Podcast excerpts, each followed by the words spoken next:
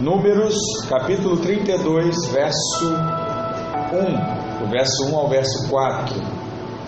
O tema da mensagem hoje é: Não construa sua casa do lado errado do rio. Fala para o irmão que está ao seu lado: Não construa sua casa do lado errado do rio. Números 32, verso 1 diz assim: Os filhos de Ruben e os filhos de Gade tinham gado em muitíssima quantidade, e viram a terra de Jazé e a terra de Gileade, e eis que o lugar era lugar de gado. Vieram, pois, os filhos de Gade e os filhos de Ruben, e falaram a Moisés e ao sacerdote Eleazar, e aos príncipes da congregação, dizendo: Atarote, Dibon, Jazé, Ninra, Esbom, Eleales, Sebã, Nebo, Beon, a terra que o Senhor feriu diante da congregação de Israel é terra de gado, e os teus servos têm gado. Amém? Vamos orar, Pai, em nome de Jesus. Colocamos o nosso coração diante de Ti, que o Senhor possa falar e ministrar as nossas vidas nessa manhã. Que assim como Alexandre falou, que essa palavra venha testificar algo ao nosso coração, em nome de Jesus. Amém. Glória a Deus. Aleluia. Amém. Hoje eu quero falar com você sobre decisões que você toma na sua vida, que afetam a sua vida e que afetam a vida das pessoas que estão à sua volta, né, que fazem parte do seu círculo de relacionamento. Porque uma decisão errada pode comprometer o seu futuro. Fala assim, uma decisão errada pode comprometer o meu futuro. A palavra diz que quando Moisés ele tira o povo do Egito, ele tirou debaixo de uma promessa.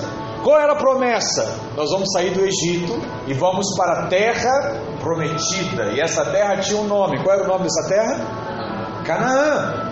Então, o objetivo final, o propósito final de Moisés era chegar até a terra prometida.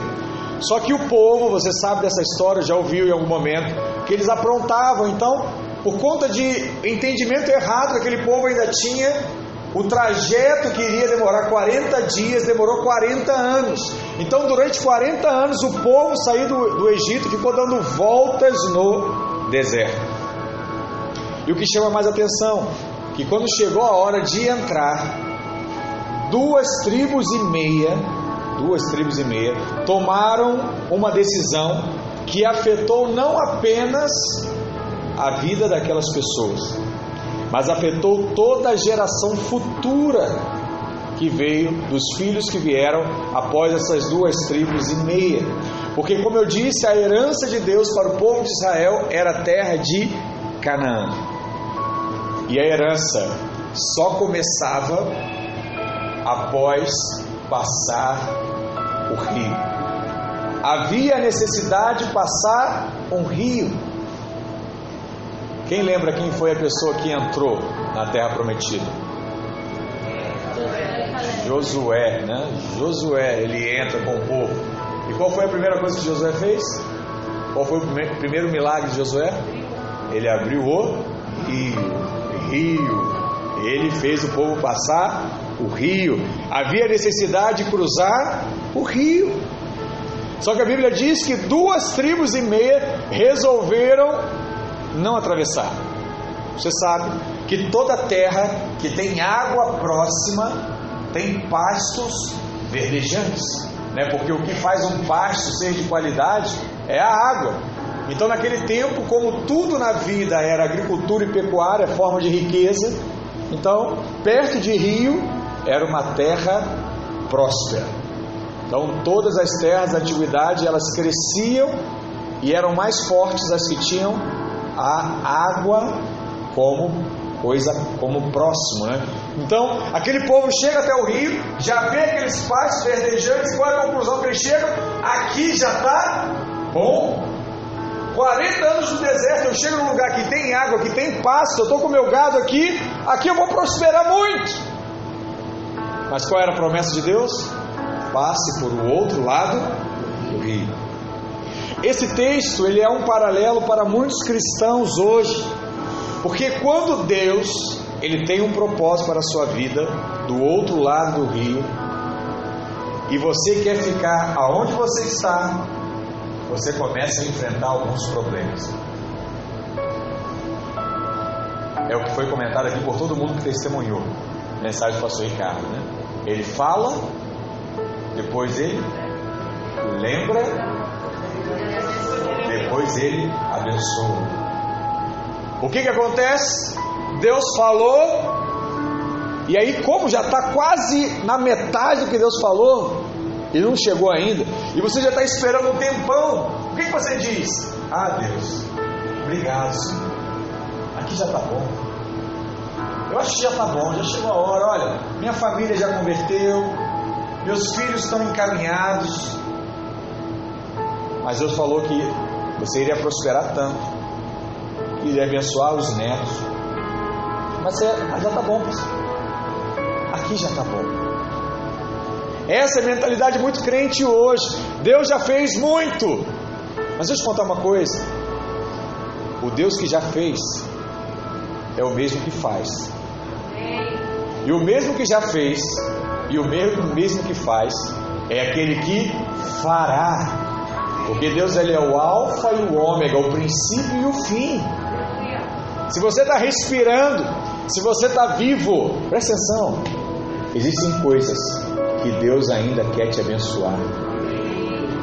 Porque o dia que não tiver mais, você que tem o um coração para Deus, Ele vai te levar. Então qual é a percepção que eu tenho que ter se eu sou homem de Deus, né, mulher de Deus? O pastor falou, se eu estou vivo, eu faço isso, irmãos. Se eu estou vivo. Hoje, eu não sei se eu vou estar vivo amanhã, mas se eu estou hoje, é porque tem alguma bênção para chegar hoje, hein? Então eu acordo já preparado para a bênção. Eu não sei o que, que é, eu não sei de onde vem, mas eu sei que tem bênção para mim. Porque essa é a promessa de Deus. Você não está vivo aqui à toa. Há um propósito. Deus falou. Você lembrou. E está lembrando agora. Lembrou ontem, está lembrando agora. E eu quero dizer para você que essa benção, ela se aproxima por um simples motivo. Eu estou vivo. Já te basta. Mas se eu não tiver esse entendimento, eu vou enfrentar alguns problemas. E é sobre esses problemas que eu quero compartilhar com você nessa manhã. De que, que lições que a gente pode tirar desse texto que nós lemos aqui. A primeira delas, não permita, isso é muito importante, não permita que coisas naturais determinem suas decisões. Graças a Deus, estamos com mais uma turma de maturidade e essa última aula foi sobre esse tema. Então eu acho que está claro para os irmãos, pelo menos quem está lá estudando, sobre como eu compreendo se algo de fato é do Espírito, para que eu possa decidir, para que eu possa me posicionar, porque todos nós precisamos tomar decisões ao longo da nossa vida. E vou te falar, você toma decisão aí a cada um minuto, a cada meia hora. Decisão, eu levanto ou não levanto para beber água, vou ou não vou ao banheiro, sabe, saio ou não saio de casa, Vou ou não vou trabalhar? É, vou ou não vou conseguir o dinheiro? É todo tempo decisões, decisões, decisões, decisões, decisões. E vou te falar, o que mais te cansa, sabe o que, é? Sabe? Tomar decisão. Meu filho outro dia já estava me perguntando assim, fala, pai, qual é o trabalho, o que, que faz que dá mais dinheiro? Fala aí, o que dá mais dinheiro é que você usa aqui, ó. E por que, que é o que usa aqui? Porque quem tem mais dinheiro necessariamente irá tomar maiores decisões. Por exemplo, eu tenho uma empresa com um funcionário e passou a pandemia, estou em crise, não dá mais para manter o funcionário. Você vai fazer o quê? Você vai mandar um funcionário embora, se for o caso. Esse funcionário vai impactar uma família, três, quatro pessoas, que vão ser afetadas pela decisão de uma pessoa. Agora, se você tem uma grande empresa, e você tem mil funcionários, e você vai ter que mandar 10% dos funcionários embora, vai mandar 100 funcionários embora. Se cada um tiver quatro pessoas, vai impactar a vida de 500 pessoas. Entende o que eu estou falando? decisão. Quem aqui que nunca falou em momento de cansaço físico? Aí vem o filho e fala assim: Pai, eu quero tal coisa. O que você fala para ele? Fala com a sua mãe. Por que, que ele diz fala com a sua mãe? Porque ele não quer decidir. Porque decidir cansa. Entende o que eu estou falando? Toda decisão, então, muitas das vezes nós adiamos decisões na nossa vida porque elas nos cansam. Mas se você é homem de Deus, se você é mulher de Deus, você precisa decidir o tempo todo. Então, se a decisão me cansa, olha para cá. Se ela me cansa, qual é a solução? É eu entregar essa decisão para quem? Para Deus. Porque aí Ele decide e eu descanso. Então alguém chega e fala assim: Meu filho fala assim, pai, pai, eu quero comer, eu quero comp comprar tal coisa, posso? Aí eu quero enrolar ele, não sei. Fala com a mamãe. Quando você estiver lá na parede, alguém está te pressionando, e aí, o que, que, eu faço? Como eu faço? De que jeito? O que, que você faz? Que é o mais fácil? Passa a bola. Passa a bola para quem? Para Deus. Passa a bola para Deus. Deus, o que, que eu faço? Vou te falar. O Senhor, a Bíblia diz que é o homem mais próspero da face da terra, do universo. E o pastor falou que quem ganha mais dinheiro, quem usa mais a cabeça e decide mais. Então, se o senhor deve decidir um milhão de coisas, decide para mim essa daí, que aí eu sei que não vai estar errado. E aí Deus vai e decide o rumo, o projeto, o caminho que você deve seguir. E vou te dar uma outra boa notícia. A palavra diz que Deus não erra. Uau! Qual é o grande desafio de toda decisão que nós tomamos? É que toda decisão ela tem duas alternativas, pelo menos. Senão não seria decisão. Pode ter até mais, mas pelo menos duas tem. Então você tem 50% de acertar e 50% de errar. E aí, dependendo do seu estudo, da sua preparação, do seu conhecimento, do seu tato, do seu jogo de cintura, você consegue tentar descobrir qual é a melhor a decisão. Mas você não tem certeza, porque se tivesse, era muito fácil. Você pode errar. Mas se eu levo a minha decisão para alguém que não erra, o que é melhor, irmãos? Por que, que a palavra diz que Deus traz paz? Porque se a decisão é de Deus, eu estou em paz, porque é a melhor decisão que poderia ser tomada. E é certa. Não sei se você consegue compreender isso como revelação do seu coração. Às vezes a gente só lê o texto e ah, Deus é Deus de paz, Deus me traz paz. Eu oro para o irmão, Deus te abençoe dizer paz. O que, que é isso? Ter paz é ter as decisões baseadas em Deus. E por que, as decisões baseadas em Deus trazem paz? Porque Deus não erra. Então é paz, é bênção. Vamos voltar. Tudo aquilo que nós decidimos, baseado no Espírito Santo, né, nós temos a clara convicção de que Deus está agindo. Quando o povo de Deus estava lá prestes a entrar em Canaã, a Bíblia diz que os filhos de Gade tomaram uma decisão meramente natural. O alvo, como eu disse, era que cruzassem o rio e chegassem até Canaã. Mas os filhos de Gade viram aquele passo verde, aquela grama aprazível para o seu gado e falou: Olha, para a gente aqui já está bom. Número 31, verso 1, 1 ao 4 diz: Os filhos de Ruben e os filhos de Gad tinham gado em muitíssima quantidade, tinha muito animal. Viram a terra de Jazé e a terra de Gileade, e eis que o lugar era lugar de gado. Ele falou assim: Olha, o meu patrimônio são os bois. Aqui tem alimento para o boi, aqui para mim já está bom. Não quero, Moisés, passar para o outro lado. Estou muito feliz com o que Deus tem feito. Sabe aqueles irmãos que são assim? Ó, oh, pastor, eu queria agradecer. Olha, estou muito feliz. Deus tem me abençoado. Deus, olha, eu não tenho nada para pedir. Eu só tenho para agradecer. Irmãos, há uns anos atrás eu achava isso lindo. Hoje já não acho. Eu acho que quanto mais crente você é, mais cara de pau você é para pedir. Por um simples motivo: quanto mais você confia em Deus, mais você pede. Essa semana Eu estava vendo uma situação. Eu falei assim, Deus me ajuda. Na mesma hora veio ó, para mim é a voz do diabo, né? A voz falando assim, ué, foi você que se meteu nisso? Aí agora é mole, você se mete nas coisas e Deus vai te ajudar? Sério, foi assim. Na mesma hora eu comecei a chorar. Dentro de casa, sozinho. E Deus me falou o seguinte. Na verdade, eu lembrei da mensagem do domingo. Olha que coisa. Eu falei o seguinte: Eu quero que você peça. Aí Deus falou assim para mim: Olha, não acredita nessa voz, não. Porque eu me alegro quando você me pede as coisas. Aleluia! Sabe aquele momento que você começa a chorar, que você tem a revelação assim, né? Pá!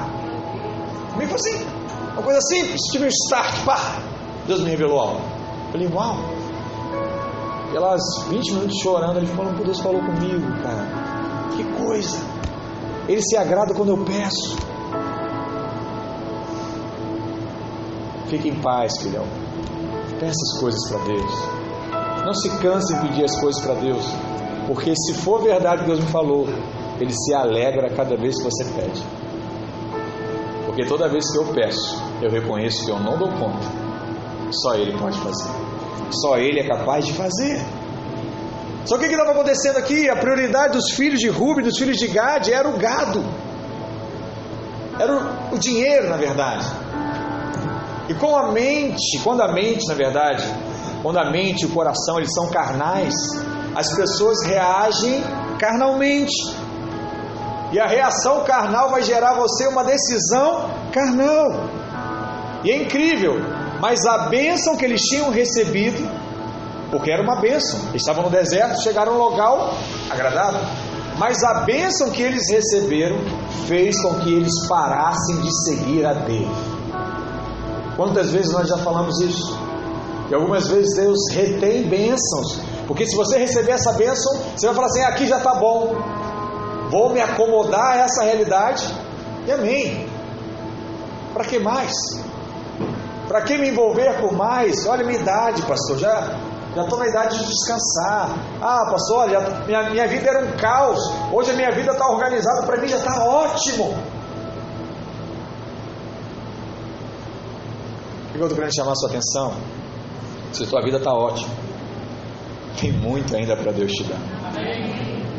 Tem uma máxima que nós usamos na, nos encontros de casais, né, que diz o seguinte: eu acho que não há casamento que não possa ser restaurado e não há casamento que não possa ser melhorado. Alguma coisa desse tipo.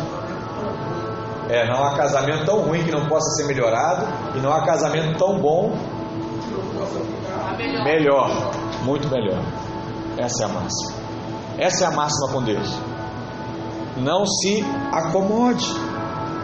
Né? Não deixe que a terra gramada determine a vontade de Deus para você. Sabe, aquela conta bancária, aquela oportunidade de emprego, aquele convite que você recebeu, não pode ser o final do que é propósito de Deus para a sua vida. Porque muitas vezes os cristãos permitem que os arredores da vida determinem o que você, o que, o que fazem você de fato servir a Deus. O externo, aquilo que seus olhos são capazes de ver. Então deixa eu te dar uma dica: não se cerque de pessoas carnais. O lugar que você pode alcançar depende das pessoas de fé que estão ao seu derredor. Eu falo muitas vezes para os irmãos quando vêm se aconselhar comigo com a pastora, eu falo assim, ó, provavelmente você vai ouvir algo que ninguém te falou ainda. Você quer continuar? Eu acho engraçado que alguns irmãos com o tempo eles se afastam um pouco. E aí alguns irmãos vêm assim e falam assim, pastor, estou assistindo aquele irmão tão distante. Eu falo, eu também. O que está acontecendo, pastor? Eu falei, eu provavelmente eu sei o que está acontecendo. Ele é o que? É o seguinte, esse irmão já sabe o que eu vou falar. E não é o que ele quer ouvir. Por isso ele não vem contar. Aí entra um outro princípio que nós reafirmamos o tempo todo a nossa igreja. Esse irmão vai fazer o quê? Vai procurar uma outra pessoa para contar. E aí, o que, que ela espera ouvir? Que a pessoa concorde com ela. Mas qual deveria ser a sua posição? Quando alguém vier te contar alguma coisa, assim, irmão, irmã, procura o pastor. Aí ela vai falar assim, mas eu já procurei. Para, então procura de novo. Porque qual é a mensagem que ela está te passando? É isso precisa ficar claro para você. Eu estou procurando alguém que me entenda. Eu estou procurando alguém que concorde comigo. Quando você para para ouvir, você já está de alguma forma concordando com o que a pessoa tem a te dizer. Então, qual é o ideal? Qual é o melhor para ela? Não é para você. Qual é o melhor para ela? Irmão, procure o seu líder, procure o seu pastor. E se for o caso, se você tiver com dificuldade do seu pastor, procure o pastor do seu pastor.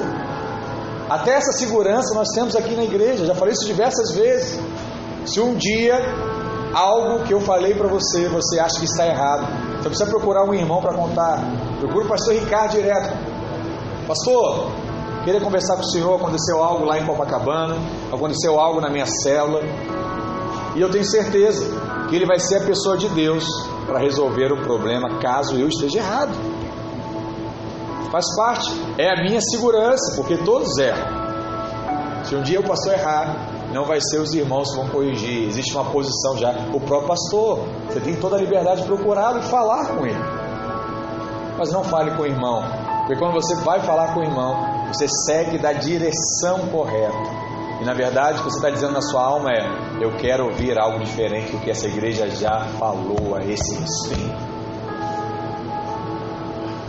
Aí por outro lado, você chega naquela conclusão e diz assim: ah, pastor, eu, eu vou sair então, eu vou procurar um pastor que fale o que eu quero ouvir. Mas você ainda é crente. E Deus não mandou você sair. Aí fica a crise geral. Porque eu não concordo, mas Deus não mandou sair. Mas eu procuro pastor para abrir meu coração e ele fala o que eu não quero ouvir. Aí que já começa a dar problema, porque Deus não mandou sair, o irmão tem medo de sair porque tem medo de Deus. Aí vai falar para os irmãos, aí começa a gerar o que nós chamamos de fermento na igreja. Né? Isso é complicado e a gente tem que guardar a igreja. Lembra que eu falei, por exemplo, semana passada do apóstolo Paulo: o problema não é o pastor, o problema é a igreja. Se fermentar a igreja, aí vai sofrer dano essa pessoa. Se só falar mal da pessoa, tem perdão.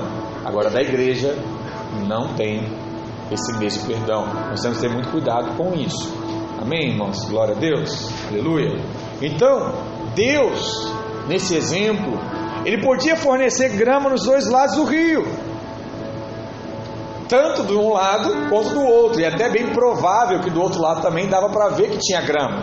Mas tinha que atravessar o rio, ia dar trabalho. Então, para mim aqui já está Bom, deixa eu te falar uma coisa muito séria. Guarda isso no seu coração. Não deixe que o ganho financeiro determine para onde você vai habitar. Não permita que o dinheiro decida por você. Não permita. É óbvio, o, na verdade, né? O óbvio nem sempre é a direção de Deus na sua vida. Diversas vezes no trabalho eu ouço isso. Você não vai dar o um nome. É óbvio que você tem que dar o um nome. É óbvio que você tem que tentar isso, rapaz. Vai deixar passar essa oportunidade. Nem sempre. O óbvio é a vontade de Deus para a sua vida. Vocês precisam perceber isso. Números 32, 4 diz: A terra que o Senhor feriu diante da congregação de Israel era uma terra para gado. Os teus servos têm gado. Eu posso imaginar aqui ouvir né, Moisés respondendo aos líderes de cada uma dessas tribos, né?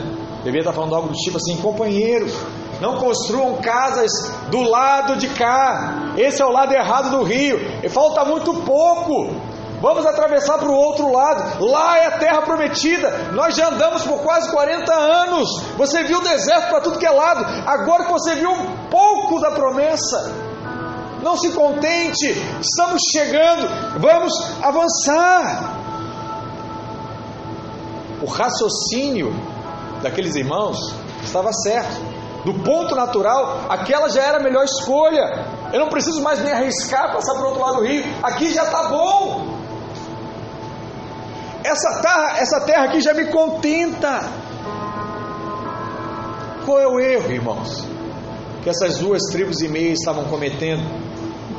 O erro estava no fato de que não era vontade de Deus que eles parassem antes de chegar à vitória. Não era. Faltava muito pouco. Por quê? O óbvio não é sempre a vontade de Deus. Falar mais uma vez. O óbvio nem sempre é a vontade de Deus.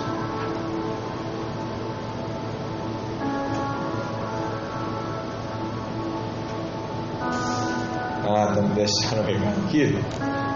Estou tentando encaixar, mas vou, vou falar, deve estar encaixado, eu só não consegui compreender. Você mandou aqui que o pastor Marco Antônio disse ontem que o homem de Deus não é movido a proposta. Ah, agora entendi, né? Não é dinheiro, é oportunidade, mas sim é movido a propósito, né? Que o propósito é o que? A vontade de Deus, né? O querer de Deus. Pastor, tem alguns exemplos bíblicos de pessoas que agiram no óbvio ao invés de esperar o propósito de Deus? Sim. Vamos ver o caso aqui de Elimeleque e Naomi. Né? Sei quantos lembram dessa história, mas eles moravam em Belém. E Belém passou por uma crise muito, muito, muito brava, né? Então, naquela época, a crise era fome, de fato.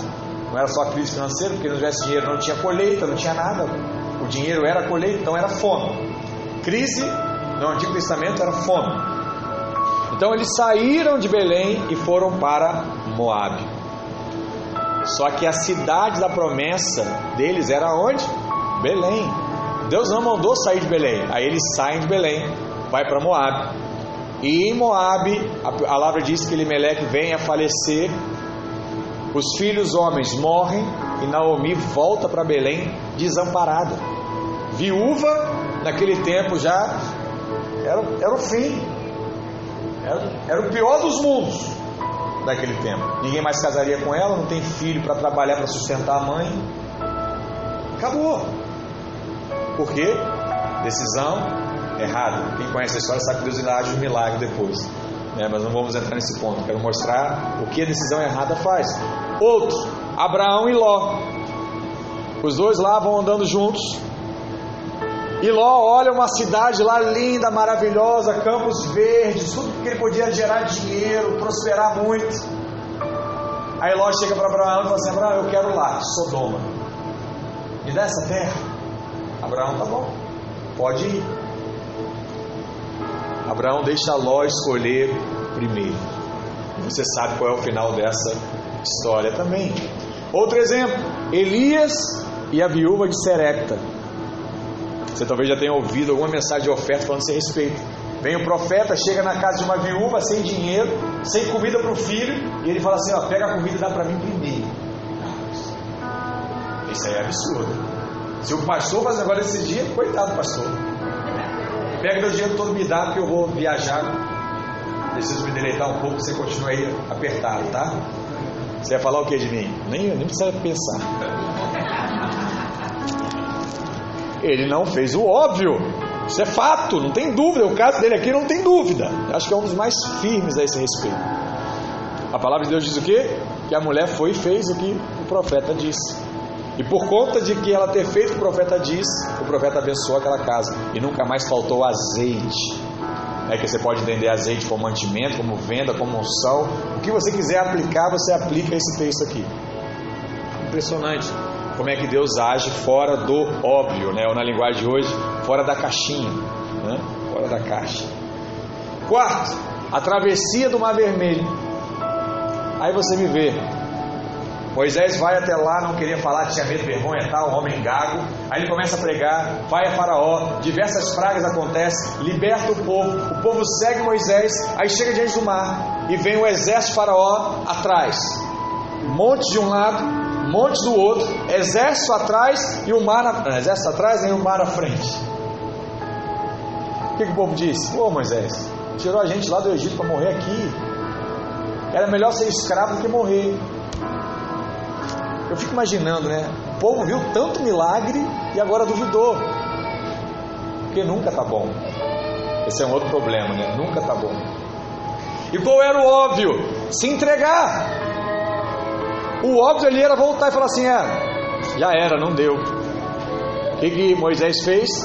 Pegou o bordão, levantou, deu graças ao Senhor e o mar se abriu. Meu Deus. Olha como o óbvio é combatido na palavra de Deus. E eu quero que você reflita, né? Por que, que o óbvio é combatido na Bíblia? Porque o óbvio é natural. Se o óbvio é natural, ele só depende de quem? Hã? Se ele é natural, depende de quem? Do homem.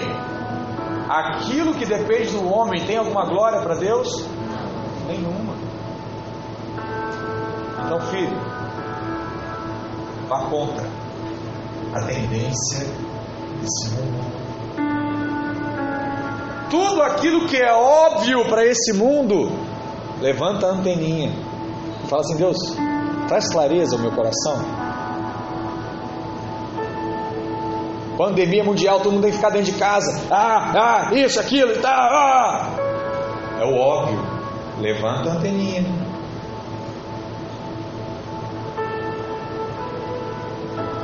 Agora nós temos empoderamento feminino, não sei o que, temos que fazer tal, isso, aquilo. Ah.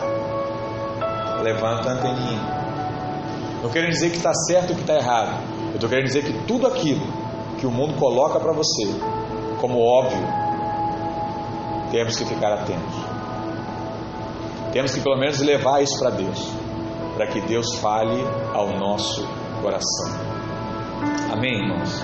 Não quero entrar em tantas polêmicas, porque nem sempre o óbvio é vontade de Deus. A bênção de Deus na nossa vida depende da nossa capacidade de ouvir a voz do Espírito, porque todas as vezes que nós agimos na mente natural, vou te falar mais. Todas as vezes que você age baseado nas suas emoções, você vai arrumar problema. Tá nervoso, irmãos? Fica quieto. Tá chateado? Fica quieto. Para com esse negócio. Ah, agora eu vou te falar umas verdades. Cheguei no limite. O copo encheu. Não. Provavelmente você vai errar. Porque Deus é o Deus de quê? De paz. Quando você está nervoso, você está em paz ou está atribulado? Então, decisão atribulada não é de Deus. Olha as dicas que você está recebendo hoje para sua vida ser uma vida mais feliz. Porque Deus quer que você seja feliz. Se eu estou atribulado, é melhor ficar quieto. E se eu estou atribulado, ah, pastor, eu vou ficar atribulado a vida toda, porque a palavra diz que não pode se pôr o sol sobre a minha ira. É, você é homem de Deus, você é sacerdote, mulher de Deus, né? Edifica a casa, está irado, vai orar. Porque você tem que pedir para Deus te dar uma decisão te falar o que fazer. Faz esse teste na sua casa. Pega um dia que você estiver irado, entra no quarto, ora. E você vai me dizer depois se Deus não falou com você. Só que qual é o problema? É que o pastor, ele é o sacerdote da igreja, sim ou não? E o sacerdote representa quem? Cristo, né? o próprio Deus. Né? É, o sacerdote é uma figura de Deus, por isso que Muitas vezes o pastor é honrado, né, agradece, porque a pessoa enxerga no pastor a figura do próprio Deus o abençoando. Né? É por isso que às vezes acontece no coração de alguns irmãos. Então, assim como acontece com o pastor, vai acontecer com quem? Com Deus, com Deus. Então você vai lá, tá irado, aí você vai orar. Aí a Bruna vai orar. Deus, o que o Senhor quer que eu faça? Aí Deus vai falar assim para você: Ô Bruno, vai lá, pede perdão para a irmã. Ah, não! Ah, não! Foi ela que pisou no meu pé, Deus. Você não está entendendo? Eu vou contar a história de novo. De novo. Eu acho que eu não fui clara, Deus. Isso é outra coisa engraçada, é, isso é mais uma coisa. Pastor, como é que eu oro? É assim, orar é, é isso aqui. Você fala assim, Deus, você não entendeu, deixa eu te contar de novo aqui, ó. Eu estava ontem indo, a pessoa falou que ia aprontar, contou para outra, a menina me avisou, eu já estava preparado, eu só não sabia o que, era. Cheguei, ela aprontou, foi tudo programado. Falou, não, eu sei, eu estava lá, eu vi tudo, sou Deus, você esqueceu que eu sou Deus? Eu sei mais do que você, você quer saber? Ela contou para mais, a outra programou, o outro comprou, tem mais gente envolvida, só não vou te contar, senão vai ficar mais triste. Vai que daria isso. Falou assim, não, ainda assim vai lá. Pede perdão. Aí a Bruna age, ou agiria como muitos irmãos agem. Fui ao sacerdote, não ouvi o que eu queria. O que, que eu vou fazer? Vou no irmão. Irmão, fulano fez isso, programou e tal. Ah, não, é absurdo. É absurdo. Pode ir lá, falar a verdade para ela. Conta para tua chefe para mandar essa mulher embora. Não pode fazer esse negócio não. Qual era a posição certa que o irmão deveria ter? E o que, que eu falo toda hora quando alguém me perguntar uma coisa? Você já orou? Por que, que eu estou fazendo isso? Porque o pastor não quer me ajudar? Não, porque eu estou respaldando o que Deus está te falando. E eu tenho certeza que quando você me procura, você já falou com Deus antes. E Deus já te respondeu. Você só não gostou da resposta que ele te deu. Você só não quer fazer o que Ele está mandando você fazer.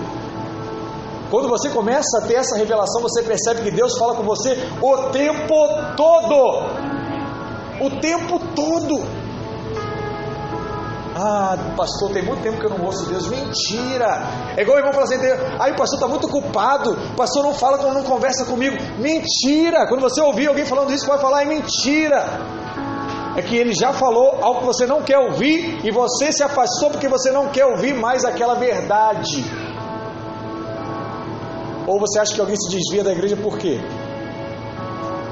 Porque alguém foi mal com ela? Porque alguém tratou mal ela? Não. Ela se desvia porque ela não quer mais ouvir uma verdade que vai contra aquilo que ela pensa. É só isso.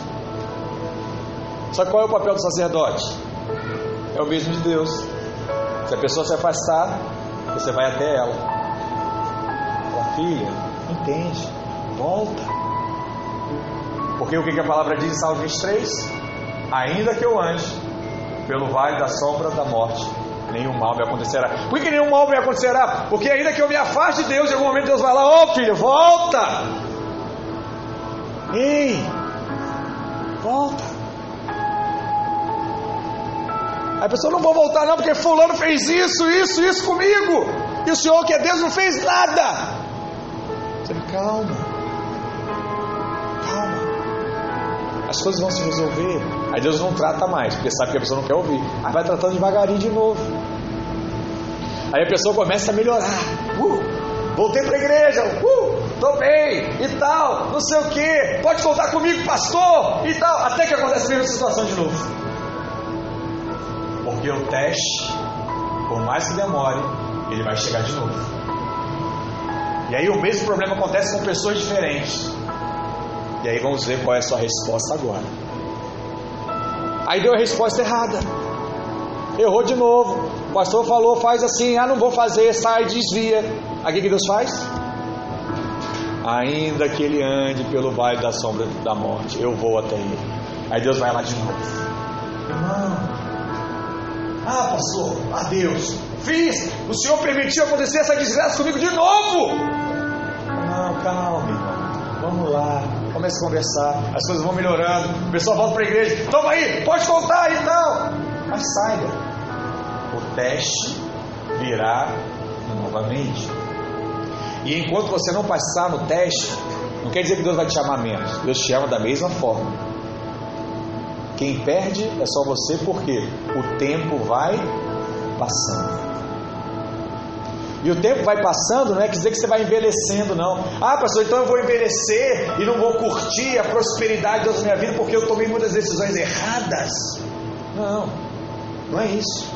É que você vai ter menos tempo para fazer a obra que Deus mandou você fazer. E quando você chegar diante de Deus, Deus não vai te cobrar por quanto dinheiro você tinha, se você era educado, se você era gentil. Ele vai te falar o seguinte: olha, o seu propósito era ganhar 100 vidas para Cristo em toda a sua trajetória. E você só ganhou duas. Por quê? Porque quando era para ganhar mais, você recuava. Eu continuava te amando. Quando era para ganhar mais, você recuava. Eu continuava te amando. Quando você era colocado para ganhar mais, você recuava. Eu continuava te amando. Mas agora chegou a hora de nós avaliarmos aquilo que você fez. Porque você teve a oportunidade como todos os outros tiveram. Quantos estão compreendendo isso? Amém? Vamos avançar. Segundo, desespero do Pedro Augusto. Não tome decisões que desencorajem o povo de Deus. Viu? O tópico 2 e 3, precisar dos líderes nas celas, que agora a gente vai apertar o play. Uma coisa que muita gente ignora. Pode ficar em paz, irmãos, porque as mensagens para ser sempre, normalmente são três tópicos, né? Mas eu sempre dou foco naquele tópico que eu acho que é o mais forte. Então você pode ter certeza pelo menos na essência você vai sair. Segundo, não tome decisões que de fato desencorajem o povo de Deus. Uma coisa que muita gente ignora é o fato que tem sempre alguém se inspirando em você, olhando para você, esperando ver qual será a sua atitude. O que, que é mais comum hoje? Aí, não fui eu agora. Tá vendo como é que Deus é bom? Só para deixar eu beber água.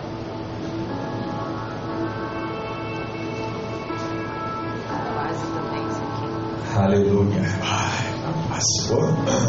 Ficou bom agora, hein? Amém.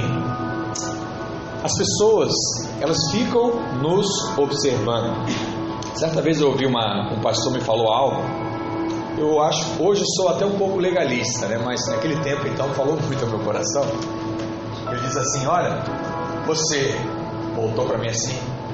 Você hoje está assumindo uma função na igreja. Você não pode mais pecar. E ai, meu Deus. E agora? Eu, eu, entendo, eu entendo hoje o coração. Não entendi na época que entendo hoje. O que ele estava querendo me dizer? Que agora por eu estar à frente de tanta gente, é mais gente me observando. Eu tenho que tomar muito mais cuidado. Quem estava ontem assistiu a ordenação, o pastor Ricardo falou sobre isso, né? Agora você representa, não é mais a sua vida. Quando o cara coloca o anel lá, o óleo desce sobre a cabeça, não é mais ele. Então ele tem que tratar a esposa dele bem quanto no ministério. É por isso que eu trato minha esposa bem. Não brincar. Eu amo a minha esposa. Ontem um pastor na hora da ceia me procurou e falou assim, pastor, eu queria dizer que o Senhor é uma inspiração para mim. Eu observo tudo, como o Senhor trata a sua esposa, como o Senhor trata os seus filhos, como seus filhos são. Eu quero isso para minha vida. Ora por mim. Eu falei, que isso, rapaz? Eu que sou o menor dos pastores, né? o menor dos pecadores, nós temos pregado. Mas isso de alguma forma conforta o seu coração, né? O massageia o seu ego. E algumas vezes é importante. Mas toda hora tem alguém nos observando. Números 3, 32, 7 diz assim: Por que, pois, desanimais o coração dos filhos de Israel, para que não passem a terra que o Senhor lhes deu? O que está querendo dizer aqui? A sua decisão de parar está afetando o povo de Israel. Desanimou eles. Agora tem mais gente que acha confortável ficar do lado de cá. Para que ir por outro lado? Aqui já está bom. Essa é uma decisão, é uma advertência muito séria, porque sempre haverá alguém que vai te seguir, seja para o lado certo, seja para o lado errado. Sempre. Seja a esposa que segue o marido, o marido segue a esposa, o filho, sabe? Os irmãos da cela, a igreja. Sempre vai ter alguém que vai seguir aquilo que você está colocando. Por exemplo, o pai, os seus filhos seguirão a decisão que você tomar. Vai falar assim: ó, nós vamos a semana que vem nos mudar para outro bairro. O filho não tem escolha, ele tem que ir. Ele depende do pai. Se você escolher errado, os seus filhos serão afetados. Uns dois meses atrás nós falamos sobre isso, né? Que o pai e a mãe tem que determinar onde o filho tem que estar.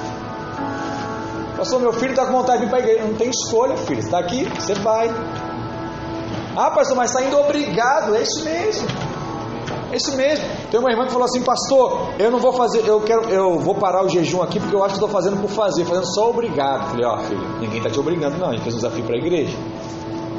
Mas pastor, eu acho que estou fazendo por fazer, não tem problema. Continua até o final, fazendo por fazer. Deus já vai se agradar da sua obediência, de fazer por fazer. Aí deu dois dias, pastor, acho que eu não vou conseguir, não. Tá livre. Por quê? Tá querendo ser mais legalista ali, né? Ah, pastor, pastor depois vai mandou. Eu falei, mãe, mas você é livre. Vai que você acha melhor. Mas tem coisas que nós vamos fazer mesmo sem ter vontade. Faz parte da obediência, faz parte da direção. Qual é o problema da nossa geração? A falta de autoridade. Nós falamos isso o tempo todo. Falta de autoridade. Então o pai não quer ser o malvado, a mãe não quer ser a megera e o filho faz o que ele quer. Como é que fica em casa? Briga você. Não, fala você. Não, fala, fala você. O macho vai ter a filhinha agora, daqui a um tempo ele vai começar a perceber isso. Ainda mais quando é menina, né? Que às vezes o pai tem, não sei o quê, a menina vê aquela proteção do pai, aí quer se aproximar, e ai, tô com uma pena de chamar atenção. Chama você, benzinho. Não, os dois. Vambora. Porque eu vi, né, eu achava tão bonito uma, uma, uma, vizinha que eu tinha quando era criança, que ela dizia que amava o pai, porque o pai não brigava com ela. Então eu não quero fazer o teste, vou passar minha vida toda sem brigar. Eu vou só, sabe, esperar em Deus a mudança e tal, sei o quê. Na vara. Cuidado, irmãos. Não só com as suas escolhas, mas cuidado também com aquilo que hoje é muito comum para a nossa realidade, que é aquilo que você posta nas redes sociais. Sabe, cuidado com o que você comenta, cuidado com o que você curte, cuidado com o que você compartilha, porque quando você dá um clique, a rede social faz com que você seja visto por todos. Ih, pastor curtiu. Eu lembrei de outra coisa que outro dia reclamaram comigo abrindo o coração, viu? Pastor é, é um homem. Vou sair da, do lugar santo. Vou descer da cruz, irmãos. Então, vamos procurar assim, pastor, o senhor não está publicando as minhas fotos da minha célula na rede social. O que, que o pastor passa, irmão? Não é fácil. Mas continua amando. Aí, né, eu quero dar uma dica para você, mas eu tô quero dar uma dica para você. O pastor ele não é tão craque em rede social, amém? Estamos todos aprendendo. Então o que é o fácil pastor? Quer que a foto da sua cela apareça? Posta e marca arroba videira Copacabana. Porque aparece para mim, é só clicar, aparece no meu stories. É assim? Aparece no meu stories. Aí você fala assim, pastor, é sempre a mesma cela que aparece. É, porque ela marca videira Copacabana. Não sou eu que estou postando, não, filho. Eu só vejo ali e puxa, entendeu? Não faça isso. Sei lá, tá lá orando dentro de casa na cozinha. Quer que apareça o história da videira Copacabana? Bota a videira vai aparecer lá. Ah, eu estou tomando chá com o meu marido. Vou postar, irmão. Vou lá replicar, vou botar lá que benção. Entendeu? Então faz esse teste aí. Se eu falhar, aí o me perdoa. Mas isso aí eu já sei fazer. Você já pode me acusar, porque isso eu já sei fazer. Amém. Mas tira, ó. Você tem que tirar foto da célula, tem que postar a foto, tem que botar lá, videira Copacabana. Amém? Amém, irmãos? Amém. Tá bom? Glória a Deus. Amém. Deixa eu te falar.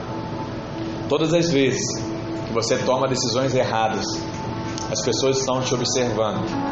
E alguma dessas decisões irão desencorajar as pessoas que estão te observando.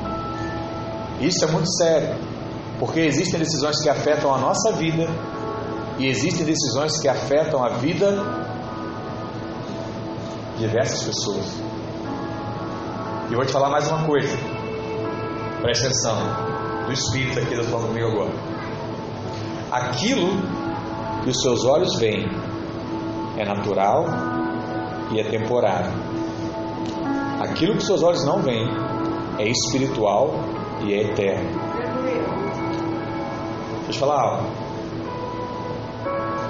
Decisões erradas que você viu as consequências afetarem outras pessoas é natural, temporário.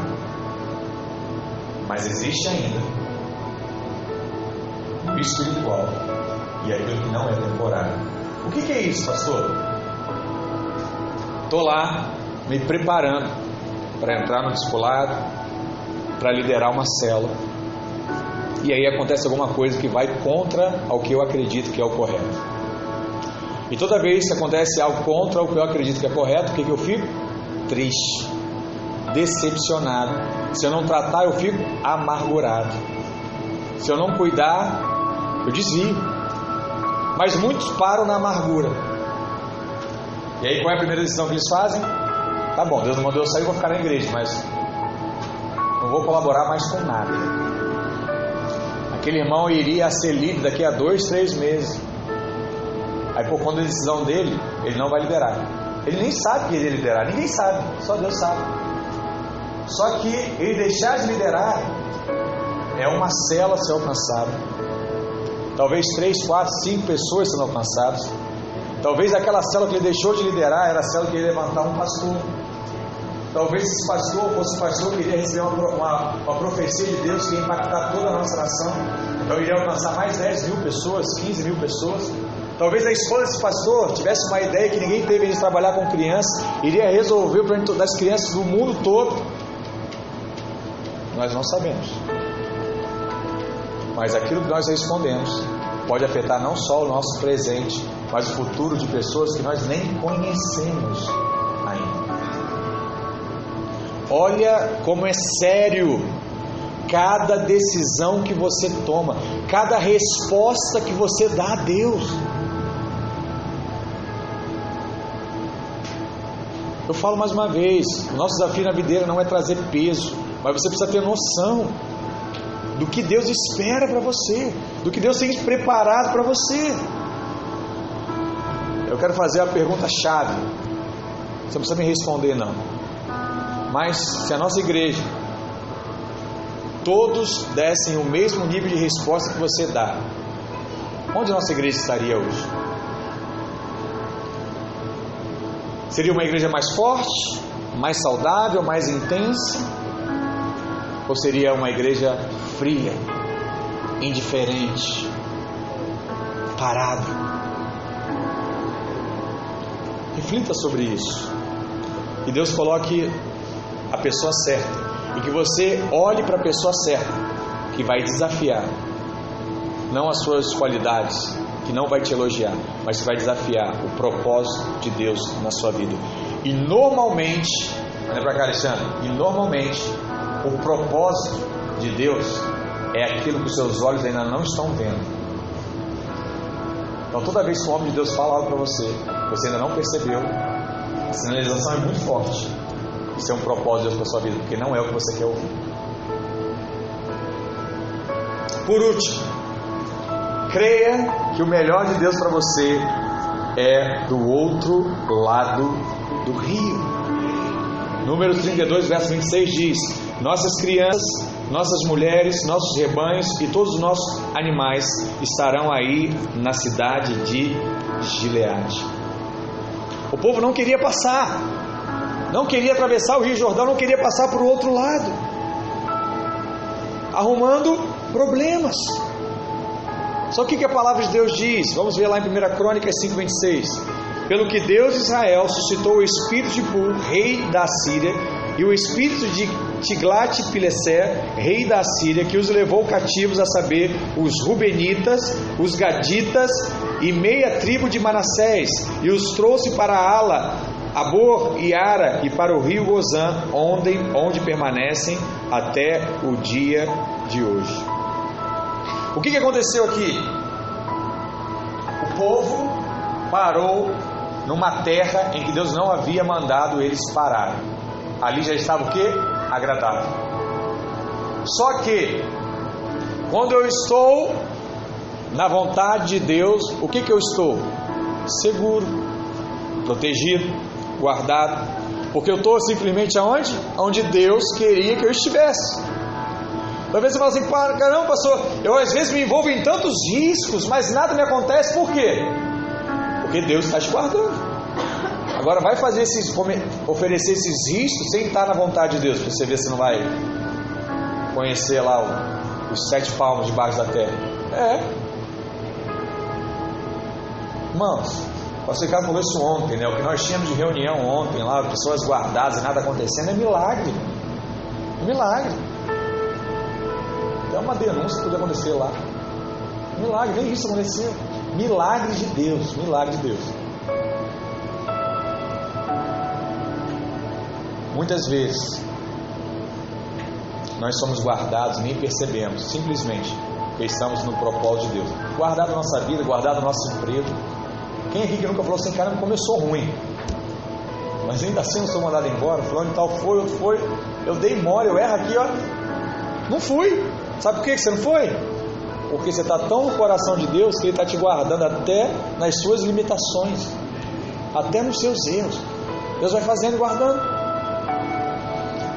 Só que, quando eu não estou, eu estou sucessível aos ataques do diabo. O que aconteceu? As duas tribos e meia que não passaram sofreram ataque do diabo. É o texto que nós lemos aqui em Crônicas. O que, que diz? Que o rei da Síria levou cativo essas duas tribos e meia. E as outras, pastor? Não levou, estava do outro lado do rio. Não foi até lá, dava muito trabalho. Mas essas ali estavam ali, ó, prontinhas para o ataque, para o abate, suscetíveis. O que, que nós percebemos? Que quando nós paramos no meio do caminho, nós ficamos suscetíveis aos ataques do diabo. Toda ovelha que anda fora do aprisco, ela está suscetível ao ataque do lobo. Quer estar protegido, irmãos? Ande no compasso das ovelhinhas. Ande no compasso daqueles que têm o um coração para a obra de Deus. Se você acha que algumas pessoas são muito distantes, olha para alguém que está mais próximo, que é de Deus, fala assim: esse aqui eu não tenho dúvida, é de Deus. Eu vejo como ele trata a esposa, eu vejo como ele trata o marido, eu vejo como ele trata os filhos. Eu quero um pouco disso. Gruda nesse. Para de grudar no errado. Gruda nesse. E traz outros para grudarem na mesma pessoa. E deixa Deus trabalhando. Vai chegar uma hora que você já está no mesmo nível. Então, olha, eu quero ir para um outro, Deus me mostra uma outra pessoa. Gruda no outro. Vai lá. Ah, pastor, eu acho que eu estou num outro nível agora. Vou grudar lá no pastor Luiz, que é a fonte. Vai lá nele vai te colocar lá. Eu quero outro, vai em outro, e vai, vai em Deus, sabe? Deixa Deus ir te usando. Olha a advertência que a palavra diz lá em 1 Pedro 5,8: Sê sóbrio, vigia, porque o teu adversário, o diabo, anda como um leão que ruge, procurando a quem possa devorar. Ele procura quem possa, quem está disponível o disponível aqui normalmente é o amargurado, que é o amargurado é o que se afasta. Se hoje você está aqui nessa manhã existe algum tipo ainda de mágoa, amargura no seu coração, coloca diante de Deus e libera isso. Isso é como uma pedra que te leva para o fundo do oceano. Sabe aquela. Acho que é uma das piores angústias é você querer respirar e não conseguir. Sei quem já viveu isso, uma brincadeira de piscina, até aquela de ficar debaixo d'água assim, ver quem consegue mais longe. Você vê que dá uma angústia de respirar. Cadê? Vou respirar. Aquela brincadeira que o pessoal fica empurrando sua cabeça debaixo d'água. É, é horrível. Acho que é uma das piores brincadeiras que tem. Porque a pior angústia que é você querer respirar e não poder. A mágoa faz isso. Ela te coloca uma pedra e te leva para o fundo do oceano. E você vê o sol, você quer tentar e não consegue respirar. Arranca essa pedra. É impressionante. Teu semblante muda na mesma hora. Porque você simplesmente voltou a respirar. Amém, irmãos? Glória a Deus. De que lado do rio você quer estar? Você aprendeu pelo menos algumas coisas para tomar a decisão correta nessa manhã. Fica de pé, vamos orar ao Senhor Jesus. Coloca a mão aí no seu coração. Feche seus olhos. Quer? Pode deixar o fundo vocês orarem também. Espírito Santo de Deus, estamos aqui nessa manhã. Temos pregado, temos ensinado, temos relembrado semana após semana que não é o homem que efetua algum tipo de obra, que não é pelo nosso esforço que seremos pessoas melhores, mas tudo acontece através do seu Espírito. Pai, que teu Espírito possa, nessa manhã, tocar aos nossos corações e trazer vida, trazer revelação da direção, do propósito, da transformação, da mudança que o Senhor pretende, que o Senhor quer e deseja fazer nas nossas vidas. Senhor, que possamos estar atentos e que possamos aceitar a direção que Teu Espírito tem trazido aos nossos corações. Que não venhamos a mais procurar homens para ter, para ter respostas diferentes das respostas que o Senhor já tem nos dado. Paizinho, faça com que o nosso coração seja um com o Senhor. Que tenhamos o mesmo coração de Deus nesses dias, em nome de Jesus. Em nome de Jesus. Com seus olhos fechados ainda, eu quero fazer um apelo. Você está aqui, você diz assim, pastor, ainda existe algum tipo de mágoa na minha vida. Pode ser com o ministério, pode ser na família, pode ser no trabalho. Você vai precisar dizer aonde. Mas se você se encontra assim, e você quer receber essa libertação dessa mágoa, eu queria que você viesse aqui na frente. Eu quero orar por você nessa manhã. Amém? Glória a Deus. Pode sair do seu lugar. Nós vamos ter mais um minuto só de oração. Pode vir. Venha, seja livre. Não tenha vergonha. Deixa Deus trabalhar na sua vida. Hoje é o dia que o Senhor escolheu para trazer liberdade, liberdade, para a alegria voltar à sua casa. Em nome de Jesus, Deus não te gerou para ser uma pessoa amarga, Deus não te gerou para ser uma pessoa triste, Deus te gerou para ser uma pessoa feliz, debaixo da paz do Senhor. Em nome de Jesus. Amém? Os líderes aqui, ajuda aqui a orar.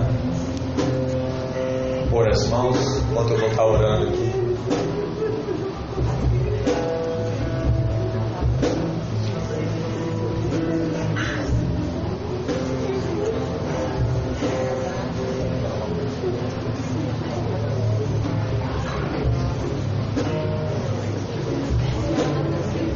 Amém, Senhor, nessa manhã apresentamos a Ti os Seus filhos. Pai, aqui estão aqueles que sabem que não conseguem sozinhos. E decidem pedir a Ti auxílio, ajuda nesses dias. Espírito Santo, seja com eles, seja com eles, dê força, libera, Pai, nesses dias clareza da direção do teu Espírito, em nome de Jesus, em nome de Jesus. Pai, que haja uma liberação espiritual do mover do alto e que os seus filhos que as suas filhas experimentem do renovo, da graça, do poder que há em teu nome, em nome de Jesus, em nome de Jesus, em nome de Jesus. Aleluia. Glória a Deus. Glória a Deus. Glória a Deus. Amém? Se você orou, dá um abraço aí nesse irmão, nessa irmã. Fala para ele: olha, você não está sozinho, nós estamos juntos, nós vamos testemunhar essa vitória em nome de Jesus. Amém? Se eles das suas mãos para cima, que o amor de Deus, nosso eterno Pai, que a graça do nosso Senhor e Salvador Jesus Cristo e que as consolações do Espírito Santo de Deus estejam sobre a sua vida. Que o Senhor leve toda mágoa, toda tristeza que ainda possa existir no seu coração e que Ele te dê força para que você passe para o outro lado do rio. Que você jamais pare no meio do caminho que você tenha sempre a Cristo como farol na sua vida. Que seja assim na segunda, no nosso curso, no nosso discipulado, na terça, na quarta, na quinta, nas nossas células, na sexta, no sábado e até o próximo domingo, meu irmão, minha irmã, vai nessa paz. Que Deus te abençoe. Aleluia.